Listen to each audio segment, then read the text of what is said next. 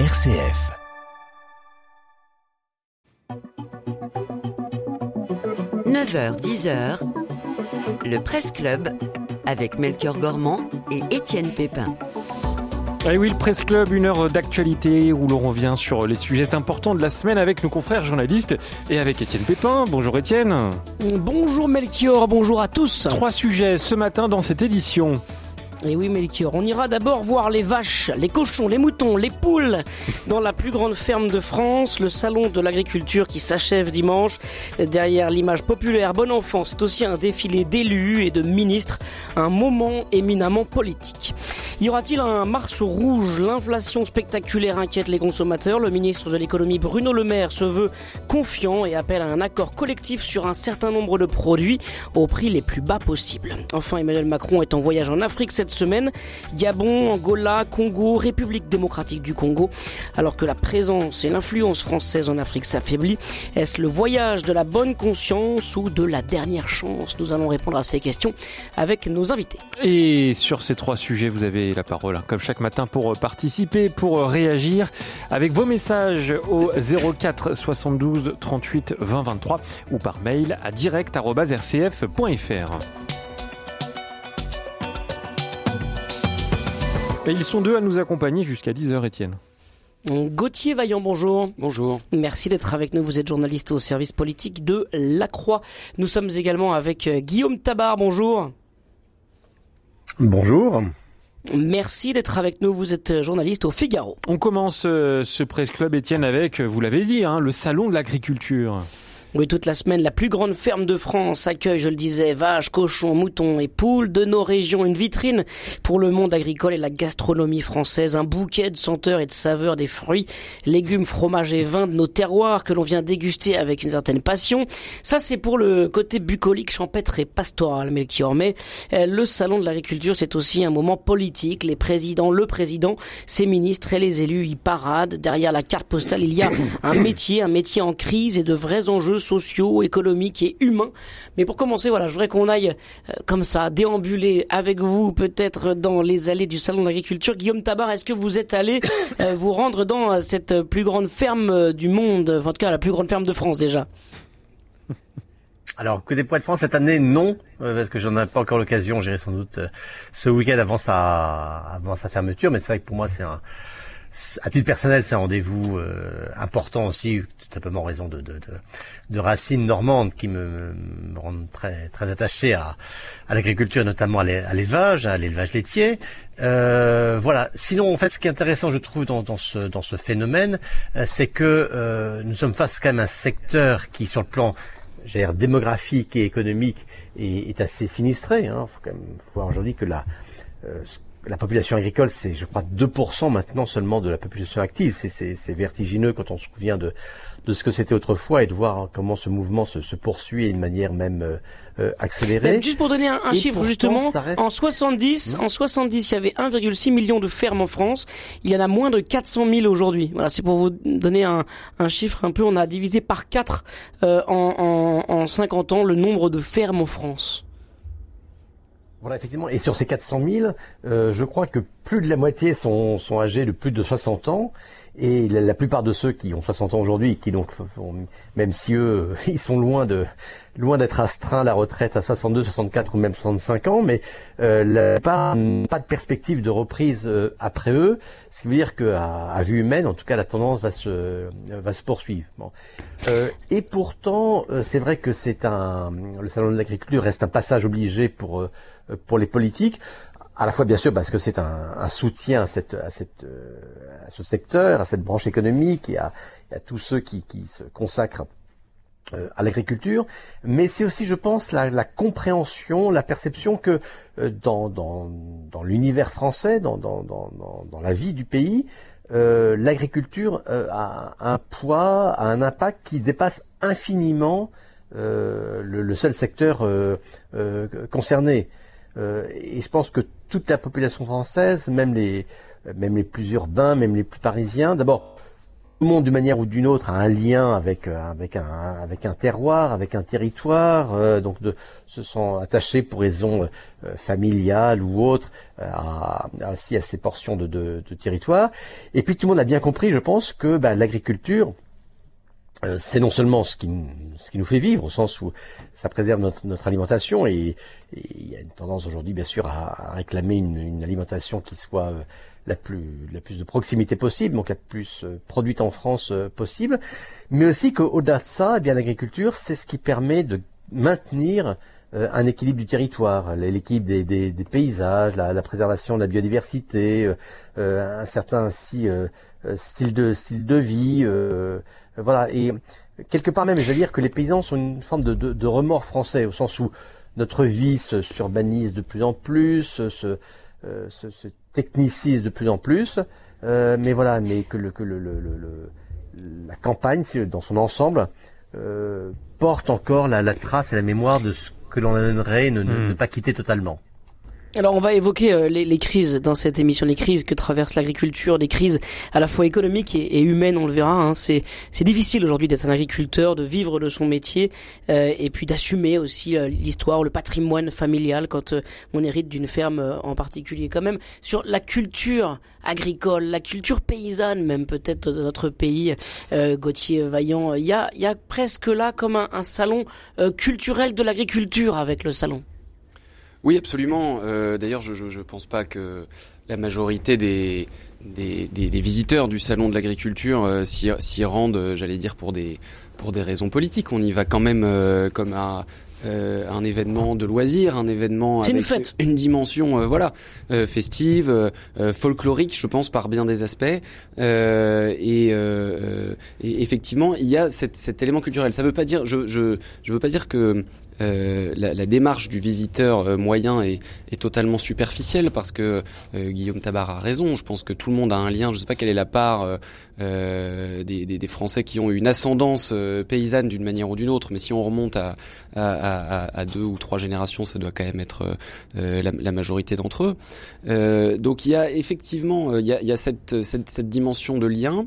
il y a cette, cet aspect culturel, cet attachement un peu sans doute on, sent que euh, qu'il y a quelque chose de, de, très profond, mais je me demande quand même quel, euh, ce qu'il en reste réellement, au sens où effectivement on voit bien le côté euh, très festif, euh, et je ne sais pas dans quelle mesure euh, euh, ce, ce, salon et la visite de salon suscite encore une réflexion sur l'importance, la place de l'agriculture, de cette culture paysanne dans, dans, nos sociétés. Là aussi, je rejoins ce qu'a dit Guillaume Tabar sur cet aspect un peu de remords dans une société qui, qui s'urbanise de plus en plus. J'avais encore un, un, proche il y a quelques jours, un jeune parent qui, qui, qui disait euh, avec, avec, un peu d'humour que son, son, jeune, son jeune fils avait vu sa première vache au salon de l'agriculture.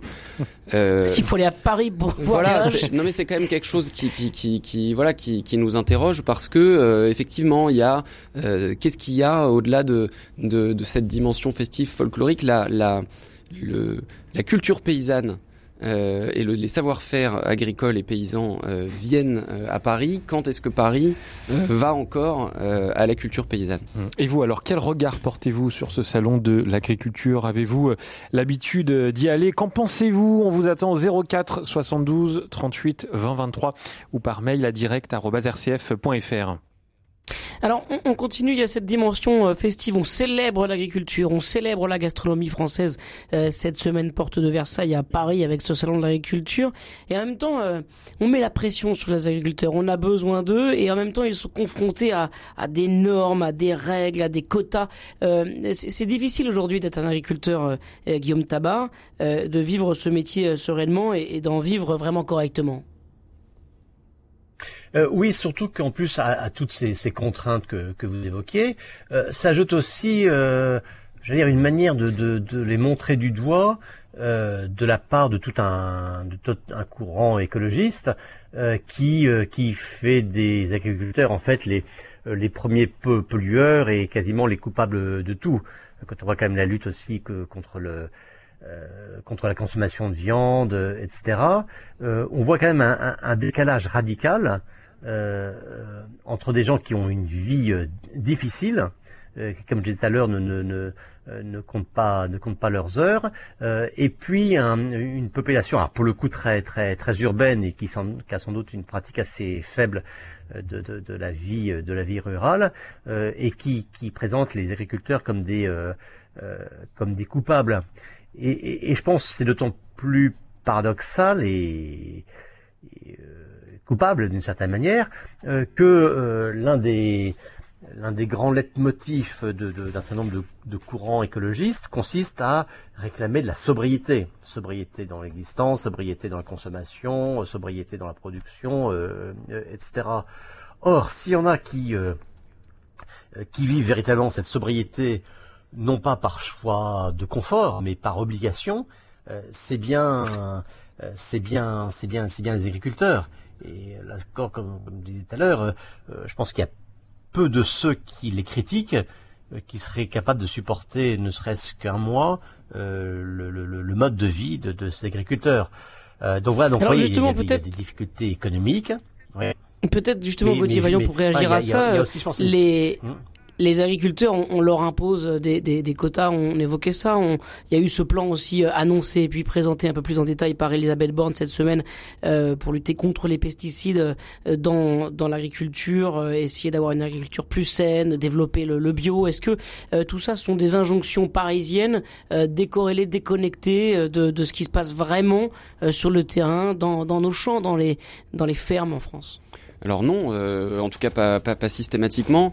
Euh, sur la question des pesticides, il y a des enjeux, il y a des enjeux sanitaires, il y a des enjeux de, euh, qualité du, sol, de la terre. Donc je pense pas qu'on puisse dire ça. Je pense d'ailleurs que on aurait tort d'opposer trop systématiquement la, question écologique et la défense de, l'agriculture, spécifiquement sur à un moment comme, le, salon de l'agriculture.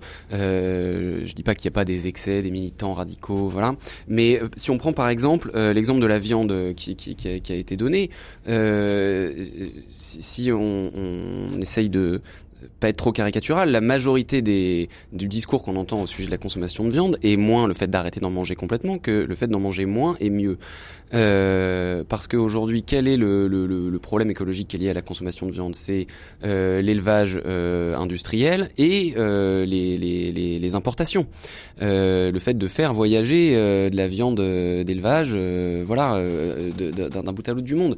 Le salon de l'agriculture, c'est quand même le moment où on célèbre, on l'a euh, euh, bien dit, une agriculture française, une agriculture qui essaye de faire un travail de qualité.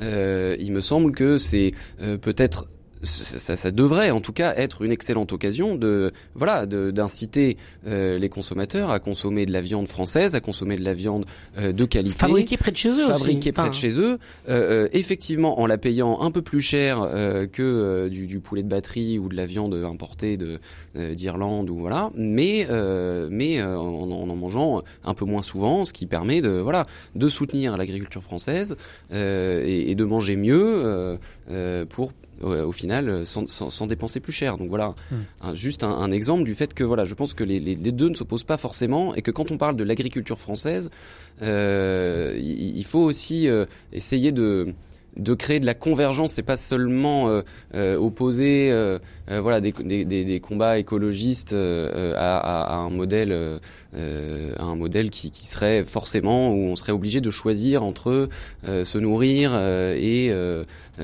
prendre soin de la planète en gros. Alors vous savez que mardi on était au salon de l'agriculture, Étienne pour pour je pense donc j'agis. Alors il y avait un, tel programme qu'on n'a pas eu le temps de lire tous les mails. Je vous, je en lis un justement de Jean-Jacques qui nous l'a envoyé mardi hein, pour être totalement fait transparent. Il nous dit nos politiques ont une vision très technologique et, financiarisée de notre futur agricole, à l'image de cette école Hectare fondée par le milliardaire Xavier Niel. Hectare vise à, faire percer des start-up liées à, l'agriculture et à l'alimentation euh, qui dessinent un monde où capteurs, robots, tracteurs connectés remplaceraient les paysans et paysannes. Une agriculture aux mains de grandes firmes et de multinationales. C'est aussi le choix du président, euh, d'après une déclaration en, 2021. Voilà ce que nous dit euh, Jean-Jacques euh, par mail à, à direct.rcf.fr. Qu'est-ce que vous en pensez, vous, Guillaume Tabar? Est-ce qu'on on tend vers ça, justement, une agriculture vraiment numérique? Écoutez, je n'ai pas assez de compétences sur la matière pour vous répondre. Seule chose que je peux dire, c'est que il y a toujours ce mouvement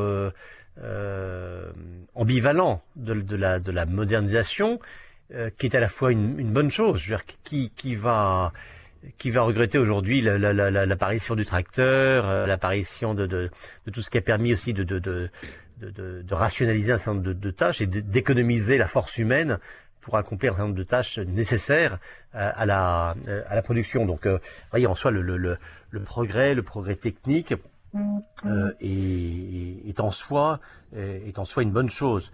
Euh, voilà, là où ça peut devenir un danger, c'est si euh, l'on bascule dans une déshumanisation totale et si, si au nom de la modernisation, eh on en, vient à avoir des logiques, qui deviennent nuisibles et pour les agriculteurs eux-mêmes et pour et pour pour la, la production elle-même.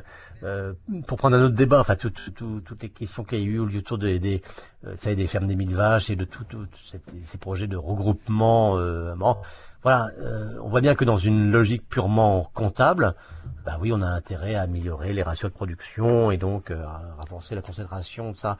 Mais on voit bien comment cette course à, à, la productivité peut se retourner d'abord contre la qualité euh, elle-même et euh, je rejoins ce que disait aussi Gauthier sur, sur la qualité de la production euh, mm. manger peut-être moins mais manger mieux et donc voilà donc comment la course à la productivité parfois se fait au détriment de, de, de, de la qualité et puis comment ben, elle en vient à nier ce par qui l'agriculture reste possible et en la matière comme dans toute activité je crois que c'est quand même la personne humaine qui doit rester au centre du dispositif.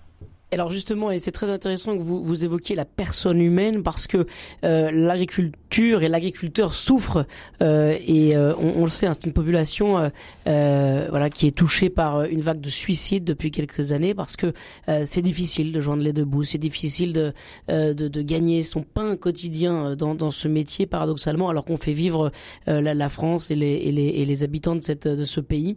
quel est le rôle peut-être des consommateurs dans le soutien des agriculteurs. Euh, Gauthier Vaillant, vous l'avez un peu dit, il y a une, responsabilisation euh, du consommateur à envisager pour que justement on consomme des produits qui sont fabriqués près de chez nous avec des prix euh, honnêtes pour éviter que les agriculteurs vivent des subventions et que finalement leur travail ne les rémunère plus. Oui, il y a, effectivement, euh, il, y a, sans aucun doute une question de responsabilité du consommateur. Maintenant, euh, c'est, cette responsabilité, je pense qu'il faut aussi la resituer euh, dans une chaîne dont le, consommateur n'est que le, dernier, le maillon final. et alors, c'est, on va parler de l'inflation après. Donc aujourd'hui, on a un contexte qui, rend ce, ce, sujet d'autant plus, difficile. Mais je crois que la responsabilité, elle est au niveau de l'ensemble de, des acteurs de la consommation. C'est-à-dire qu'aujourd'hui aujourd'hui, on vit quand même dans un euh, modèle où euh, on a été habitué à l'idée que euh, ce qui était souhaitable et ce qui était juste pour le consommateur, c'est de pouvoir bénéficier du prix le plus bas possible à tout moment. Et sur à peu près la totalité de, des catégories de produits. ça fait voilà des décennies que avec voilà le l'empire de la de la grande distribution euh, on, est rentré dans cette, dans cette logique-là pour effectivement euh, revenir sur l'exemple qu'on qu'on a tout à l'heure. C'est ce qui fait qu'aujourd'hui, euh, la majorité des gens considèrent qu'il est normal d'avoir, sous une forme ou une autre, euh, de la viande à tous les repas.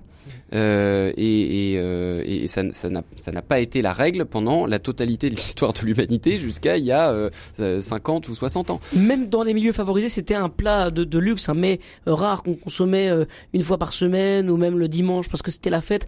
Même dans la grande bourgeoisie, la viande c'était pas tous les jours quoi. Bah oui.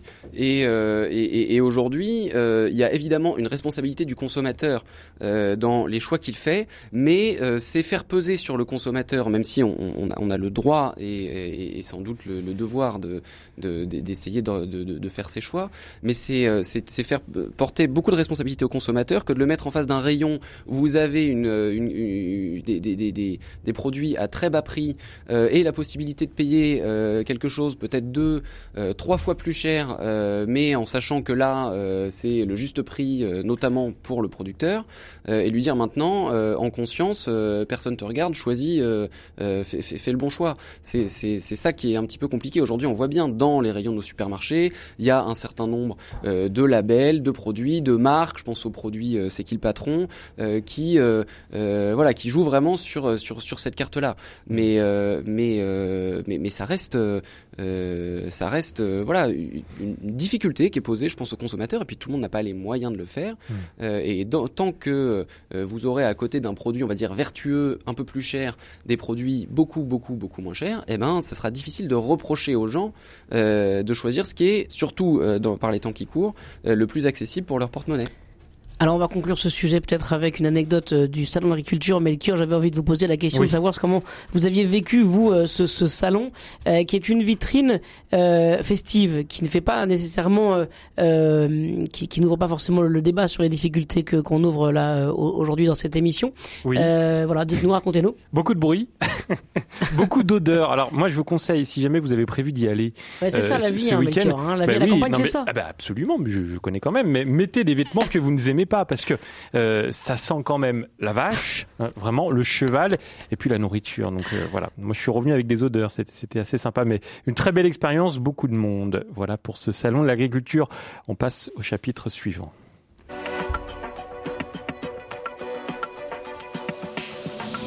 Le Presse Club avec Melchior Gormand et Étienne Pépin. Et nos deux invités, Guillaume Tabar, journaliste au Figaro, et Gauthier Vaillant, journaliste au service politique de la Croix. Vous avez la parole au 04 72 38 20 23. Étienne, une question, y aura-t-il un Mars rouge? C'est ce que beaucoup craignent. Le panier de courses pèse de plus en plus lourd euh, dans le budget des familles. La hausse des prix de l'alimentation est supérieure à 14% sur un an en février. Ça devrait encore augmenter dans les prochains mois malgré les négociations annuelles entre les supermarchés et leurs fournisseurs qui se sont achevées donc mercredi soir cette semaine.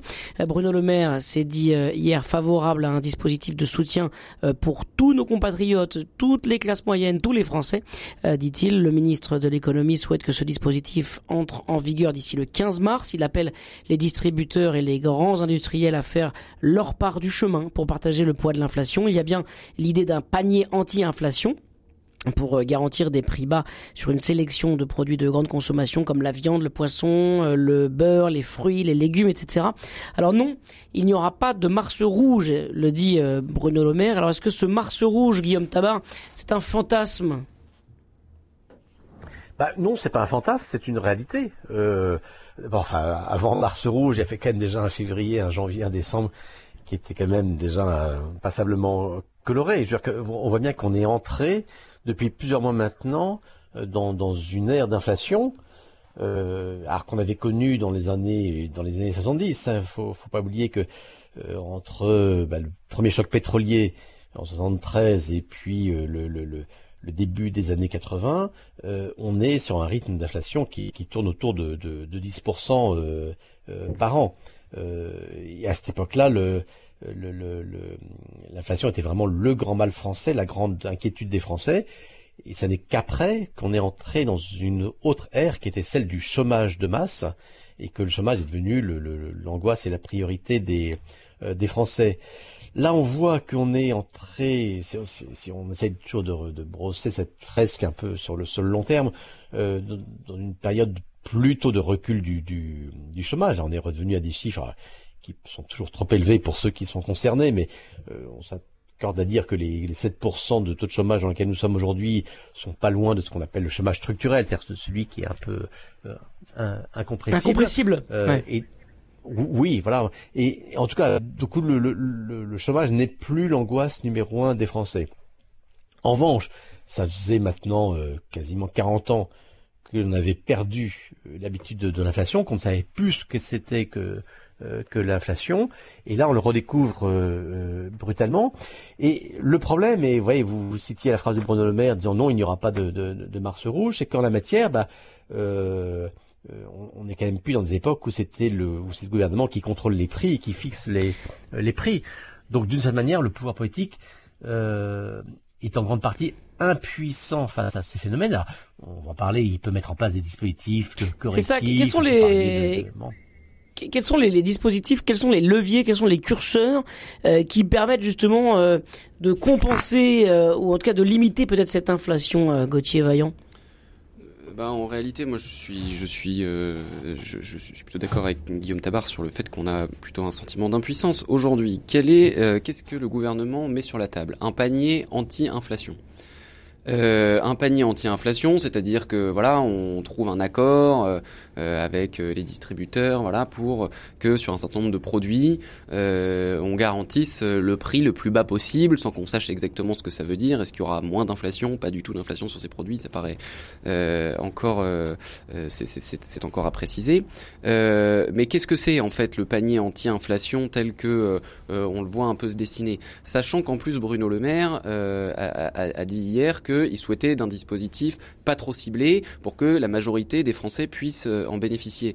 Euh, moi, j'ai l'impression que euh, c'est une forme de quoi qu'il en coûte qui est en train de, de revenir sur la même table. Bruno Le Maire disait que le quoi qu'il en coûte du Covid-19 c'était terminé. Absolument. Et c'est là, et c'est pour ça que je, je, je, je, je partage cette, cette, cette impression un petit peu d'impuissance parce que ce, ce qu'on voit, c'est que le gouvernement n'a pas la main ou en tout cas n'a pas euh, souhaité la prendre d'abord sur l'augmentation des salaires. Euh, euh, et, et, ensuite dans la période qui vient de se terminer sur la question des, des, des, négociations entre les, les, fournisseurs et, et, les, et les distributeurs. Alors on peut on, c'est assumé de la part du gouvernement. Le gouvernement euh, a une conviction euh, politique, économique, euh, qui est que son rôle est éventuellement d'inciter, mais jamais de contraindre en la matière, jamais de contraindre les entreprises et les, les, acteurs économiques. mais à partir du moment où on a posé ça comme principe, eh bien, de fait, euh, il, ne faut plus attendre du gouvernement qu'il se dote de leviers très puissants pour agir euh, sur euh, l'évolution, l'évolution des prix, que ce soit les salaires, les prix des produits des fournisseurs, les prix pour le pour le consommateur. Je voudrais qu'on fasse un tout petit peu d'économie pour essayer de comprendre le, pourquoi du comment. C'est, jamais vraiment très simple de comprendre les, les leviers économiques qui régissent justement le, prix des, des biens de consommation et même le, prix, par exemple, hein, de, de, de l'énergie. Bruno Le Maire le disait, hein, l'État protège nos compatriotes contre l'inflation à travers le bouclier énergétique, le bouclier sur le prix du gaz, celui sur le prix de l'électricité et avec un certain nombre de mesures de soutien. Bon, très bien. Mais ça, on a l'impression que ce sont des mesures palliatives qui viennent euh, politiquement euh, régler un, problème ponctuel. Euh, sans, refaire l'histoire du monde, peut-être Guillaume Tabar, est-ce qu'on peut dire un peu sur le plan macroéconomique quels sont les leviers pour aller à la source, à la racine du problème? Écoutez, je dois vous avouer mon, mon incompétence en la matière. Voilà. Étant journaliste politique, euh, je n'ai, je n'ai, euh, je n'ai pas les, les, les, compétences économiques qui me permettraient de, de vous décrire, euh, de vous décrire tout ça. Mais je préfère vous dire ça plutôt que, que, je vous dise des bêtises et. Euh, non, non, mais c'est très bien. c'est parfait. Ah ben non, mais c'est c'est très, c'est c'est c'est vous avez c'est très vertueux dans notre Gauthier, milieu. Dans plus de compétences que moi en la matière dans notre métier, c'est très, c'est très bien de pouvoir le reconnaître. C'est parfait. Non, mais alors Gauthier, je vous pose la question. Euh, est-ce que c'est la guerre en Ukraine? Est-ce que c'est la le prix du gaz? Est-ce que euh, c'est euh, la crise post-Covid? Est-ce que voilà, il s'agit pas de, je vous dis encore une fois, de, de, de, de redessiner les, les 15 dernières années qui ont abouti à, à ce qu'on vit là aujourd'hui, mais, mais de comprendre aussi des leviers plus larges que simplement ceux qui nous concernent là dans le quotidien des Français. Alors là, on a beaucoup donné l'explication de la. Je suis pas économiste non plus, hein, je, le, je posé en préambule. On a beaucoup, euh, on a beaucoup évoqué, euh, enfin présenté la guerre en Ukraine comme comme la, la, cause de cette, cette inflation. En réalité, euh, l'inflation, elle avait elle avait commencé plus tôt que ça. Aujourd'hui, le, problème qu'on rencontre, c'est que on atteint euh, je crois que c'est qu'on on, atteint certaines certaines limites ou en tout cas certains effets euh, euh, négatifs de la mondialisation qui font que voilà les, les, les nos, nos, pays sont très interdépendants, très dépendants les uns les autres pour un certain nombre, un certain, la, la, fabrication de, de, de, de l'ensemble des, des produits dont nous avons besoin. On l'a on l'a beaucoup vu au moment du Covid. On a un petit peu découvert ça au moment du au moment du Covid. Quand la Chine s'arrête, chez nous nous, tout s'arrête également.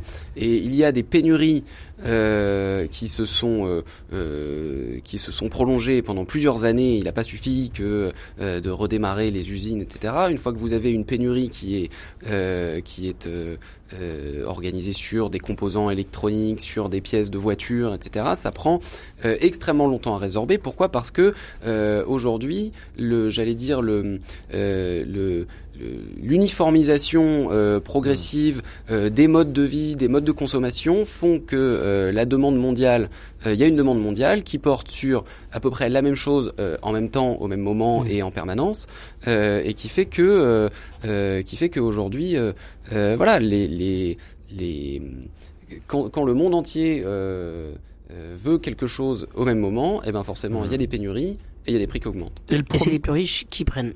Le premier à nous rejoindre au 04 72 38 20 23 ce matin, c'est vous Bernard. Bonjour Bernard. Bonjour Melchior et bonjour à toute l'équipe et merci pour la qualité de vos émissions. Euh, moi je voudrais intervenir euh, par rapport à ce que vous disiez, par rapport à, la marge de manœuvre de, de ce pouvoir, qui est un pouvoir ultra-libéral enfin peut-être ultra, mais en tous les cas hyper libéral. et euh, bah, effectivement, il en va dans la, comme tout à l'heure dans le chapitre précédent concernant l'agriculture, la, oui. étant dessus, c'est terrible ce qui se passe. Effectivement, la concentration de, de des fermes, et bon, on en a plein d'exemples. Bref. Et, sur le Mars rouge alors, Bernard Les Mars rouges. Par contre, Mars rouge, effectivement, est-ce que est-ce qu'on laisse faire euh, dans ces cas-là l'offre et la demande? Le marché réglera tout. Et dans ces cas-là, on laisse euh, augmenter aussi les salaires euh, et augmenter le SMIC. Mmh. Parce qu'effectivement, euh, vivre avec un SMIC aujourd'hui, merci, c'est quand même un peu compliqué. Hein. Mmh. Ah bah merci beaucoup Bernard d'être venu à l'antenne pour ce témoignage. Guillaume Tabar, alors vous n'êtes pas économiste, vous n'êtes pas spécialiste du sujet, peut-être que vous avez quand même une réaction au propos de Bernard. Oui, d'abord, je suis pas convaincu qu'on puisse parler de, de de politique euh, ultralibérale. D'ailleurs, vous, remarquerez que lorsque l'on veut parler du, libéralisme, euh, d'emblée, on accole tout de suite le mot ultralibéral euh, pour bien montrer que le libéralisme, c'est forcément, c'est forcément le, mal. D'abord, l'alternative au marché, c'est quoi? C'est l'économie administrée.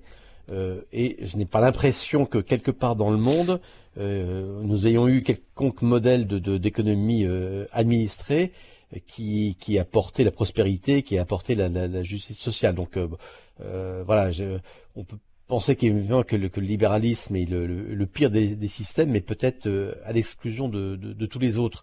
Euh, ensuite, concernant l'action de ce gouvernement, bah, précisément, euh, là, ce dont on débat, c'est des modalités par lesquelles le gouvernement va tenter de, de, de, de, tempérer, de nuancer, de corriger les effets du marché parlait tout à l'heure d'un de, de, éventuel panier, euh, panier minimal, euh, euh, de mécanismes d'aide ciblés ou pas ciblés. Bon, clairement, le, le, le, les pouvoirs publics, le gouvernement, Bruno Le Maire, réfléchissent à des mécanismes d'intervention pour compenser les effets de, de, de, de tout cela.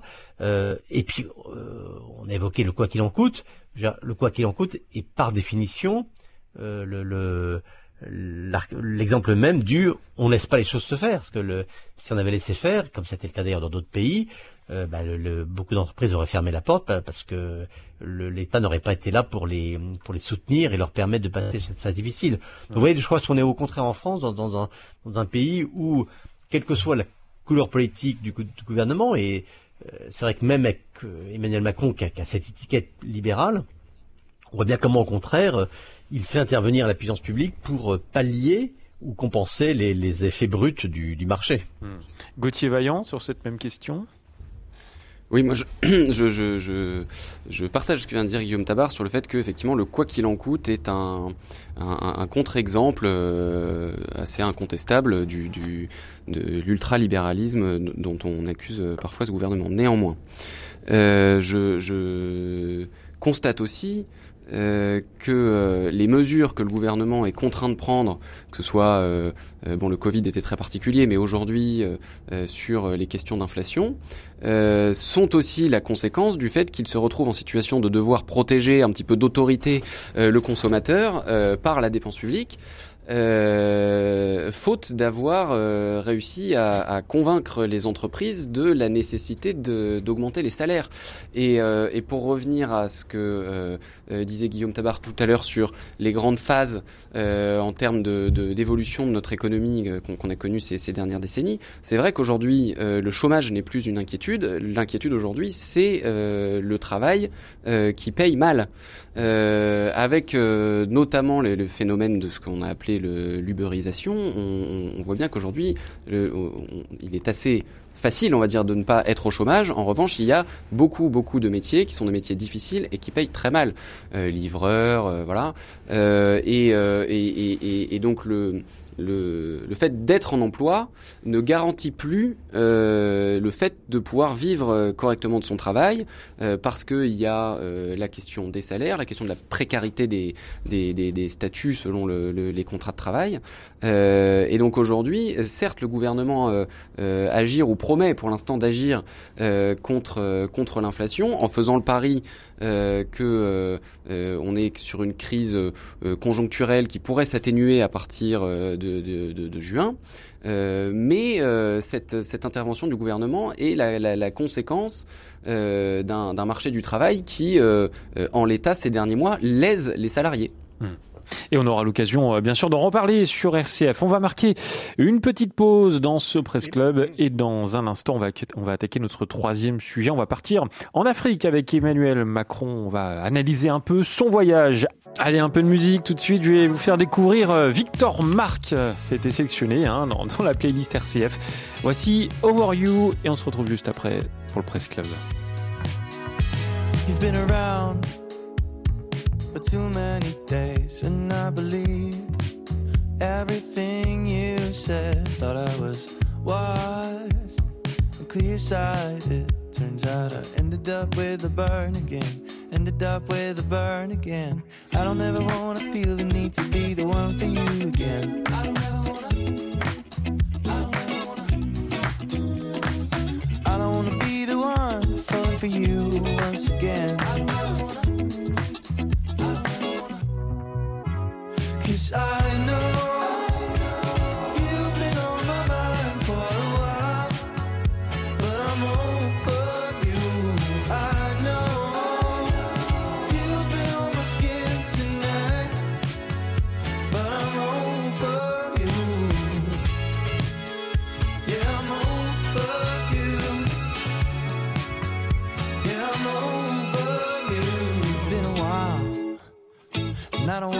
To the end this time around. Oh no, I better keep those eyes of mine closed. Maybe I'm bound to be going down the same road when I'll end up with a burn again. End up with a burn again. I don't ever wanna feel the need to be the one for you again. I don't ever wanna. I don't ever wanna.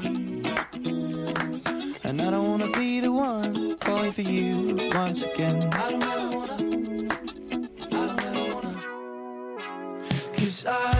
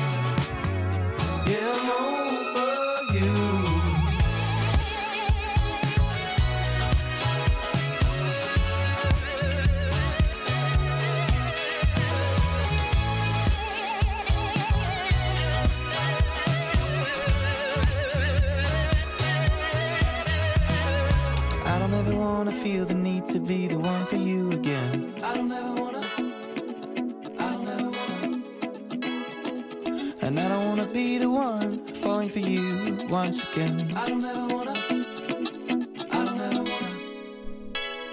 Alors Étienne, c'était euh, Victor Marc Over You sur RCF, ça vous a plu?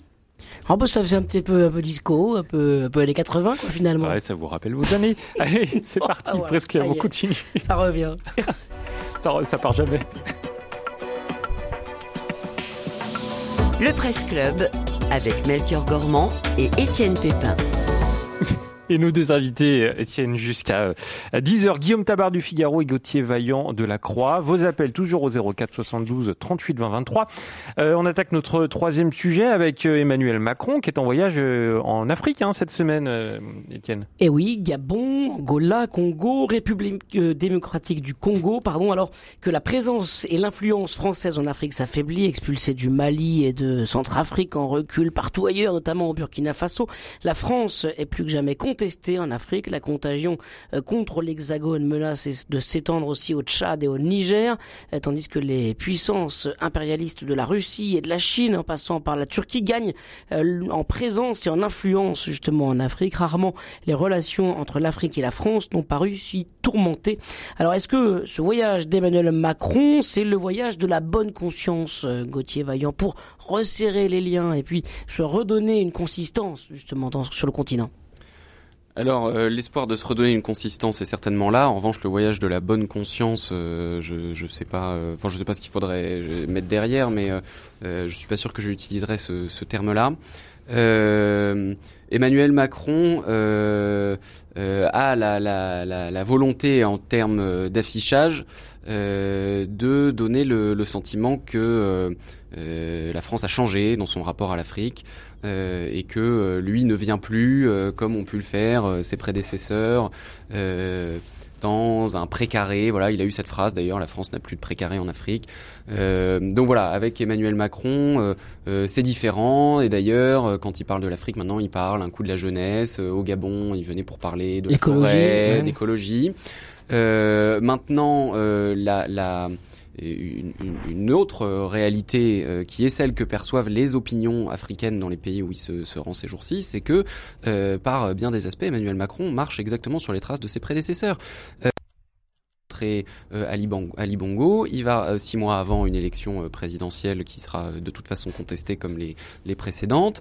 en Angola, il va également, alors c'est pareil, il est question d'un partenariat agricole, mais il va rencontrer un président autoritaire dans un pays où il se trouve que Total a des intérêts. et donc tout ça est perçu par les opinions africaines comme voilà simplement une forme de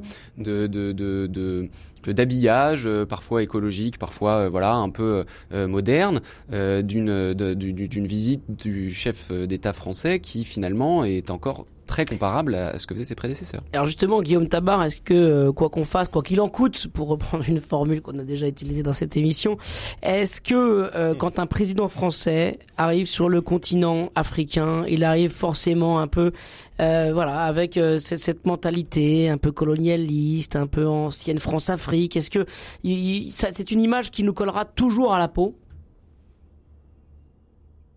Guillaume Tabar. En tout cas, c'est une image que les adversaires de, de la France, oui, c'est une image que les adversaires de la France voudront continuer d'entretenir. De, euh, je crois, un, qu'elle ne correspond plus à la réalité, surtout que aujourd'hui le, le, le, le, problème et l'enjeu de l'Afrique, il n'est pas à ce niveau-là. Je pense que la, la question centrale n'est plus euh, le soutien ou le non-soutien des.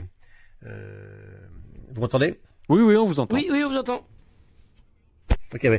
Pardon. Euh, n'est plus le soutien à des régimes politiques. Il faut bien voir que la donne euh, a, changé radicalement en Afrique sur ces dernières années, dans deux domaines le domaine économique euh, et le domaine sécuritaire.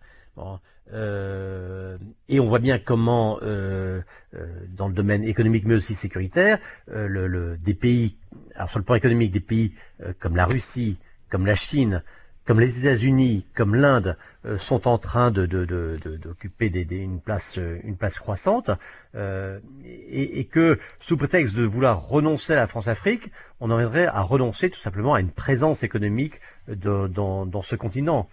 Et l'autre volet, c'est le volet euh, plus sécuritaire. Il faut quand même pas oublier le, les ravages du, terrorisme, notamment au, Sahel, et que lorsque, à l'époque, c'était François Hollande avait décidé du lancement de, l'opération Barkhane, à l'époque, euh, les, pays africains, les Africains étaient les premiers à se réjouir de ce qu'une puissance militaire puisse intervenir pour jouer un peu les gendarmes face à des groupes terroristes qu'aucun État africain n'était en mesure de, de, euh, de combattre. Alors, après, ce qui s'est passé, c'est que euh, on s'est rendu compte que ces interventions, euh, l'intervention Barkhane n'a pas produit ou les effets escomptés, en tout cas pas dans les délais qui étaient, qui étaient souhaités, et que à la longue il n'y a pas eu d'autre solution que de, alors on ne dit pas officiellement de, de, de, de, se retirer, mais en tout cas de, de redéployer, de repenser la présence militaire française au, euh, en Afrique. Mais Alors, là une fois encore, je, je termine juste sur ce, sur ce point. Oui.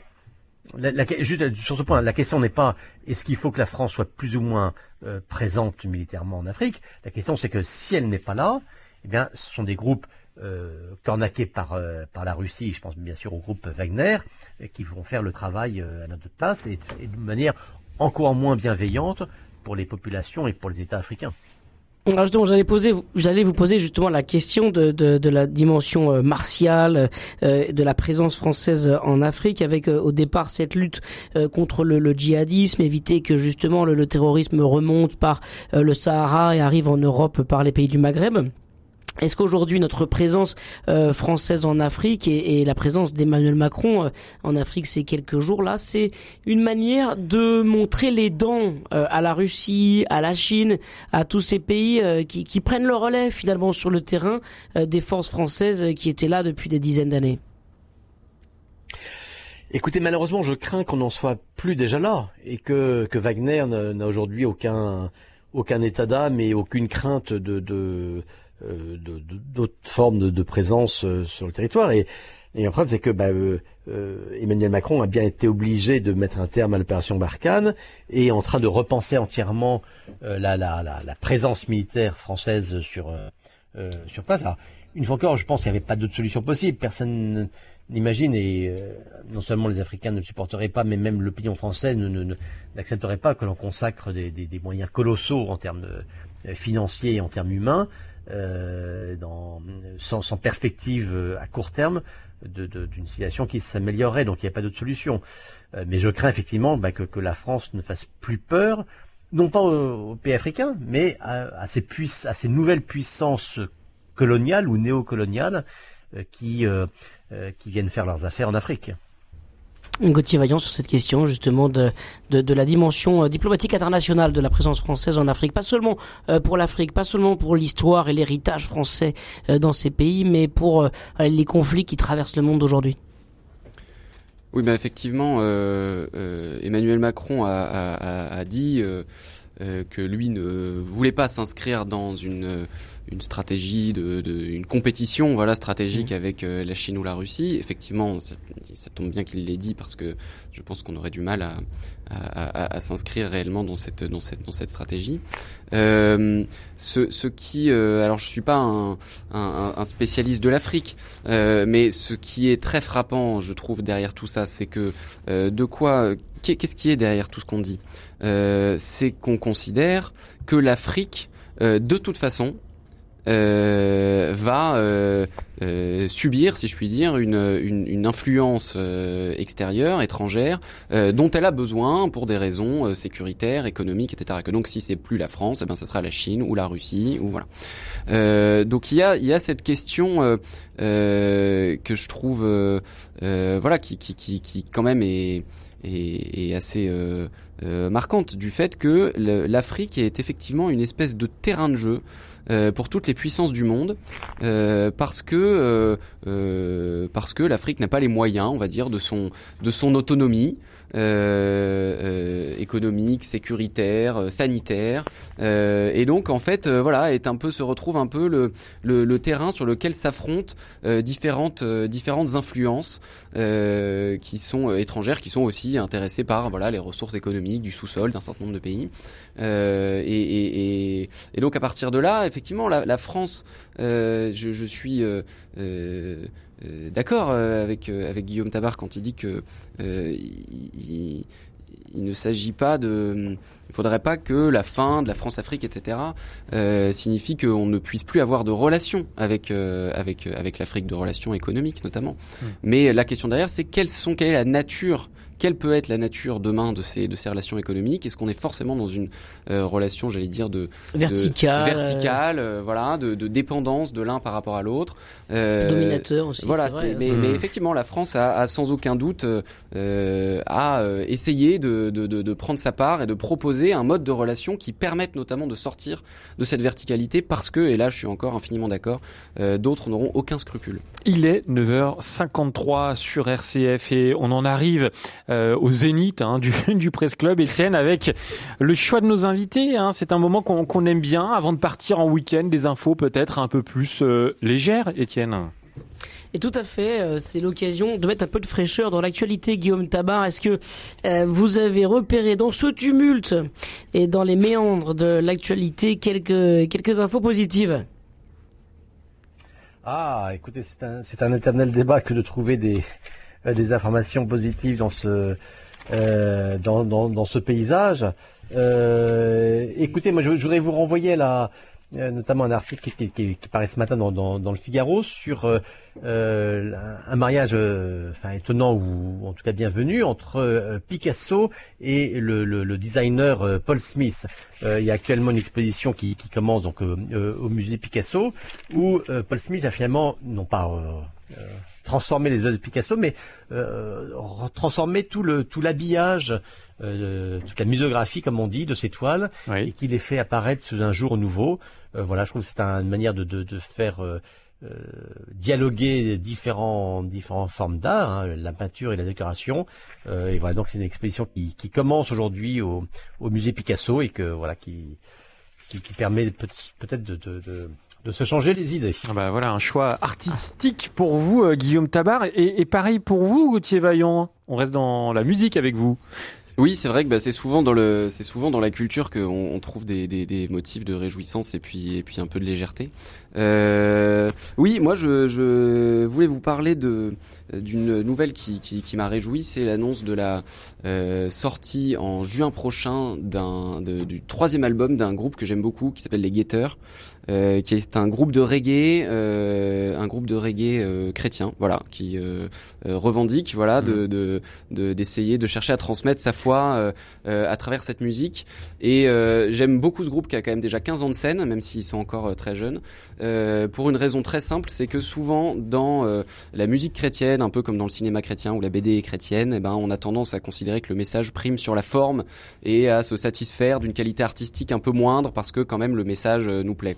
Eh bien, euh, les Guetteurs, c'est un groupe qui est artistiquement, musicalement extrêmement talentueux. Et on va écouter un, Euh, voilà, enfin si vous avez un extrait, euh, c'est formidable. eh ben on écoute euh, un extrait de TNLP des Guetteurs.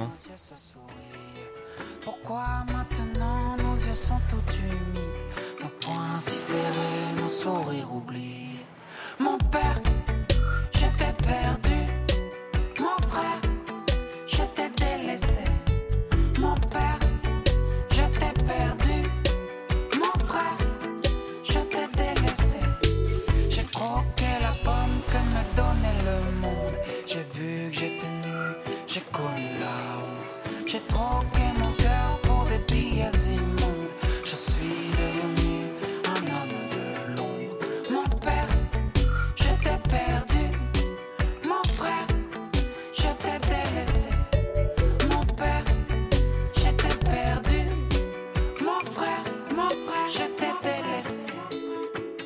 Voilà un extrait euh, de TNLP, c'est euh, leur dernier album qui est sorti en 2021, si je me trompe pas, euh, Gauthier Vaillant, des Guetteurs. Oui, c'est ça, c'est ça, tatoué. Et comme euh, je, je, vous avez passé un extrait, j'attire Oui. votre attention sur le fait qu'en plus de la musique, il y a les textes. Et que c'est rare Ouais. de trouver des textes, euh, Biblique, voilà, en fait. des- voilà, bibliques, mais avec une gravité et une qualité qui font que c'est accessible pour le, le, j'allais dire pour euh, tout le public. On n'a pas besoin de d'être euh, d'être euh, chrétien pour entendre cette musique et ça s'inscrit dans une grande tradition musicale parce que le reggae est une musique de Mm. combat spirituel. C'est déjà vrai chez Bob Marley. Et donc, ce, ce genre musical se prête parfaitement à, ce, à, ce, à, cette, à cette démarche qui est la leur. Merci Gauthier Vaillant pour euh, ce choix. Étienne, je vous pose la même question. Moi, je vais vous faire l'éloge de l'évasion parisienne. Euh, vous savez que Ah la rédaction nationale de RCF est à Lyon et quand je viens à Paris, comme aujourd'hui pour euh, cette émission, euh, j'en profite toujours pour aller euh, vagabonder un peu dans les rues de Paris. Et j'ai eu cette chance tout récemment de, de, de, de, de me perdre dans les rues autour de Saint-Germain-des-Prés, aller dans la rue qui se trouve juste derrière, qui s'appelle la rue Saint-André-des-Arts, la vagabonder et regarder, lever le nez et profiter de Paris comme elle est belle. Eh ben, Et. Melchior pour vous Oui, alors moi ce sera une info, on va dire 100% euh, tricolore, si je peux utiliser cette expression, puisque c'est le retour euh, du, de la nouvelle saison de Formule 1 ce week-end avec Ah. une équipe euh, 100% tricolore, l'équipe Alpine, euh, avec Pierre Gasly et euh, notre cher Esteban Ocon.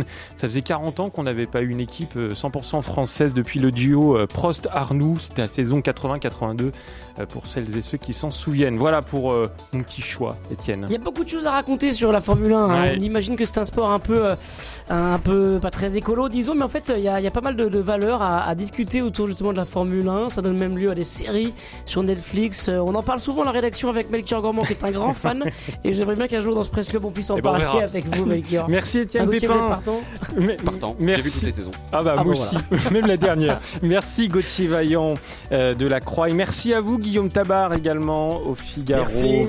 Dans un instant, prenez-en de la graine votre émission de jardinage avec euh, toutes vos questions dès maintenant au 04 72 38 20 23. À tout de suite. Bon week-end, Melchior. Merci Étienne, vous aussi.